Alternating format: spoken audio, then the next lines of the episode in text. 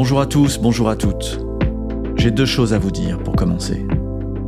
La première, c'est qu'en 2021, la mortalité infantile mondiale a baissé de 2,35%. La seconde est une histoire qui est arrivée l'été dernier en Norvège.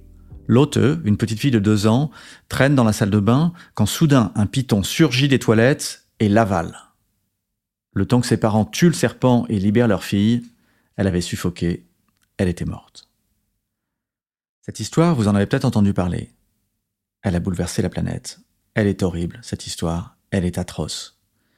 Et normalement, si vous êtes humain, vous ressentez à l'instant un malaise profond.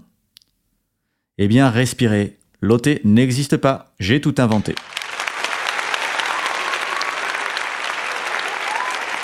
Vous vous demandez peut-être pourquoi je vous raconte ça? Est-ce pour vous torturer? Ou peut-être pour prouver quelque chose? Avant de vous parler de la petite Lotte, qui, je vous le rappelle, n'existe pas, je vous ai dit que la mortalité infantile a fait moins 2,35% en 2021. Et, disons-le, j'ai senti que cela ne vous faisait ni chaud ni froid. Pourtant, cela correspond à 57 000 enfants qui seraient morts en 2020 et qui survécurent. 57 000 bouts qui n'ont pas été bouffés par des pitons. 57 000 bébés. Une forêt de bébés. Ce podcast, Un monde sans enfants, c'est l'histoire d'une forêt et jamais celle d'un arbre.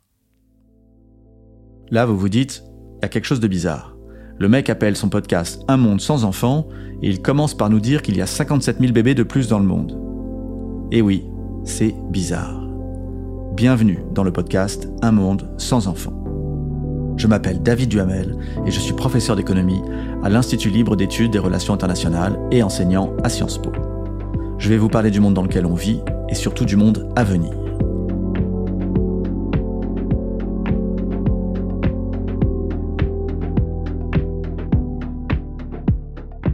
Le nom chic pour parler d'un monde sans enfants, c'est la seconde transition démographique. La quoi? Eh oui, je sais, personne ne sait ce que c'est. La seconde transition démographique, c'est ce moment dans le développement d'un pays où la population cesse de faire assez d'enfants pour se renouveler. Aujourd'hui, plus de la moitié des pays de la planète ne font pas assez d'enfants. C'est le cas de presque tous les pays riches et d'un gros paquet de pays ni riches ni pauvres, on les appelle les émergents. Mais pour comprendre cela, il faut faire un pas de côté et s'inscrire dans le temps long de l'humanité. L'espèce humaine, Homo sapiens, vous et moi quoi, existe depuis environ 200 000 ans. Et jusqu'à très récemment, disons en 1800, la condition humaine avait peu changé. En 1800, l'espérance de vie globale n'était pas très différente de celle de l'an 0 ou de l'an moins 5000, et la richesse par habitant non plus environ 98% de la population était misérable, c'est-à-dire vivait avec moins de 2 dollars par jour. Et si vous étiez une femme, c'était pire. Que vous soyez né en moins 5900 ou 1800, vous pouviez compter sur 35 ans de vie en moyenne et 6 enfants. Vous faisiez le premier à 14 ans, puis un tous les 3 ans jusqu'à la ménopause ou la mort. En moyenne, 6 enfants par femme. Deux d'entre eux mouraient avant 5 ans et deux autres mouraient avant d'être même en âge de procréer. Ainsi, il en restait deux pour recommencer le même cycle. Ça explique pourquoi la Terre est restée peu peuplée pendant tout ce temps. Bref, pendant des millénaires, la condition humaine reste la même. Puis quelque chose d'incroyable se passe. D'abord au Royaume-Uni. Les gens meurent moins qu'avant. C'est le début de la transition démographique. Dans un premier temps, la mortalité diminue, mais la natalité se maintient, ce qui mène à une forte augmentation de la population, presque un doublement tous les 40 ans. Puis la mortalité continue de diminuer, mais la natalité aussi, si bien que la population augmente, mais de moins en moins vite. Si le Royaume-Uni avait gardé le même rythme qu'au début du 19e siècle, il serait aujourd'hui à 450 millions d'habitants, et pas 68. Puis les deux taux se stabilisent à des niveaux bien plus bas qu'avant. On fait moins d'enfants et on meurt plus tard. Dans les années 80, on pensait en rester là, tranquille. Sauf que non, le taux de mortalité se stabilise, mais celui de la natalité, qu'on appelle ici le taux de fertilité, c'est-à-dire le nombre d'enfants par femme, continue de descendre, bien en dessous des 2,1 nécessaires au remplacement de la population. En gros, les femmes ne font plus assez d'enfants. Et c'est passionnant parce que cela indique que le monde va profondément changer, et d'une façon qu'on ne perçoit pas. Alors la chose essentielle à comprendre dès le début, c'est que ce manque d'enfants c'est d'abord le symptôme de quelque chose de génial. Je parle du fait justement que les femmes ont de plus en plus le contrôle de leur corps et choisissent d'avoir ou de ne pas avoir d'enfants. Un choix qui leur était refusé par le passé, un choix qui est le fruit d'une conquête jamais totalement acquise. Il suffit de regarder aux États-Unis pour s'en convaincre. Dans ce podcast, je vais souvent regretter que les femmes ne fassent pas plus d'enfants, je vais parler du taux de remplacement comme d'un idéal, et je vais réfléchir aux façons de remonter la fertilité.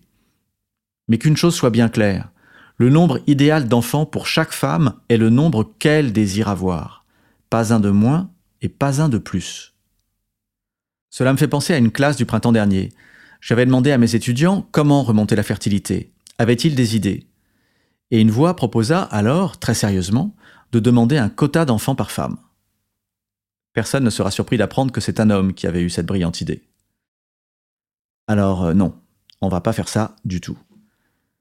Et puis, il y a un truc marrant à propos de la démographie. Alors pas marrant, ha ha ha, mais marrant quand même.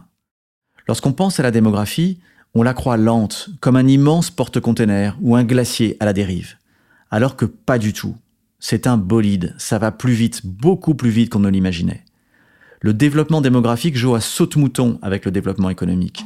Les habitants du Sri Lanka ou du Costa Rica vivent aussi longtemps que ceux des USA, tout en ne possédant qu'une fraction de leurs revenus. Les Mauriciens font moins d'enfants que les Irlandais. Il a fallu presque un siècle aux Britanniques pour passer de 6 enfants par femme à 3 enfants par femme, mais seulement 11 ans à la Chine et 10 ans à l'Iran. La démographie s'est transformée en Ferrari. En 1973, Soleil Vert, un film américain, racontait un futur horrible où pour que le monde survive, on lui donne à manger ses morts.